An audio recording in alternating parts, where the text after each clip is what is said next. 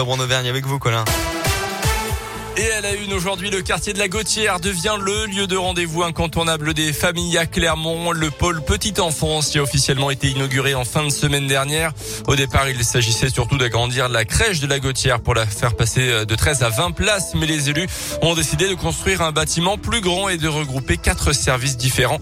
Certains espaces comme la salle d'activité physique ou les sanitaires sont communs, mais chaque structure a sa propre spécificité, comme l'explique Cécile Audet, l'élu en charge de la petite enfance la ville de Clermont. On accueille à la fois une crèche, un lieu d'accueil enfants-parents. C'est le premier d'ailleurs municipal de la ville où là des professionnels accueillent des enfants avec leurs parents pour travailler autour de la parentalité. Nous avons le réseau de la petite enfance qui regroupe les assistantes maternelles indépendantes et nous avons aussi des assistantes maternelles qui sont des agents de la ville en fait. Donc bien quatre structures dans un même établissement pour créer des synergies et puis pour faire en sorte que les familles puissent trouver tous les services nécessaires pour les plus petits. La capacité d'accueil de la Gautière devrait rapidement monter à 30 places et la construction d'une nouvelle crèche est à l'étude. Elle devrait être située dans le quartier République. À part la crèche, les autres structures sont ouvertes à tous les Clermontois, quel que soit leur quartier de résidence. Dans l'actu également, le Clermont Foot dans la tourmente. D'abord au niveau sportif, le club stagne un petit peu après un bon début de championnat défaite à Nantes samedi après-midi. Les Nantais pourtant adversaires des Clermontois dans la course au maintien. Et puis dimanche matin, Mohamed Bayo, l'attaquant clermontois, arrêté en état d'ivresse au volant d'une voiture de location. L'attaquant aux 6 buts en 10 matchs de Ligue 1 venait de provoquer un accident à Chamalières en grillant un feu rouge et en percutant une voiture sans faire de blessés. Il a pris la fuite avant d'être donc interpellé.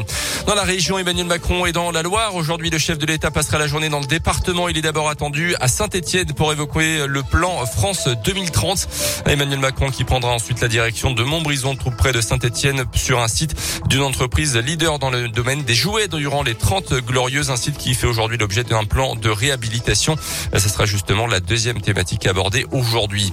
La Poste recrute des petits lutins à quelques semaines de Noël maintenant pour traiter et distribuer tous les colis qui seront envoyés au moment des fêtes de fin d'année. 885 saisonniers vont être recrutés dans toute la région.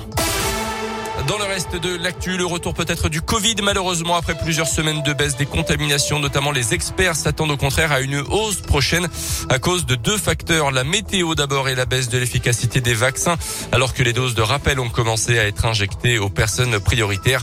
Mettre fin à la pandémie, c'est une question de choix. C'est ce que dit en tout cas le président de l'Organisation mondiale de la santé, car tous les outils pour combattre le virus sont désormais possibles, rappelle-t-il. Il appelle d'ailleurs de nouveau à une distribution équitable des vaccins.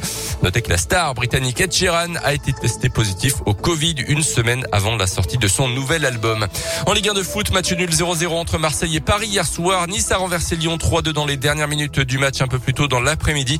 À noter aussi le match nul de partout vendredi de Saint-Etienne contre Angers. Et puis en rugby, une victoire qui coûte très cher à la SM.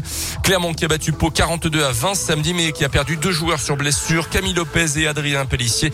Ils seront tous les deux absents sans doute plusieurs semaines d'après la montagne.